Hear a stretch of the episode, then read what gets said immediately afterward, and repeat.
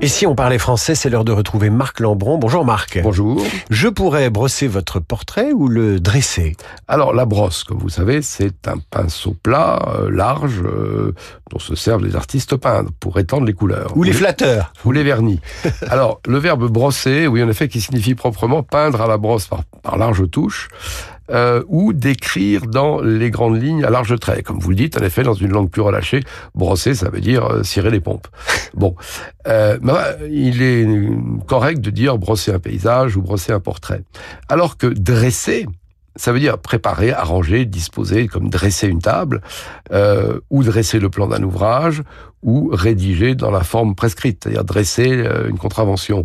Donc il ne faut pas confondre dresser et, euh, et, et, et brosser.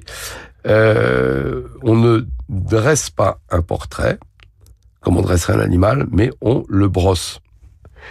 Marc Lambron, Dire ou ne pas dire, c'est le titre de l'ouvrage dont vous tirez ces chroniques. C'est paru chez Philippe Ray. À demain, Marc.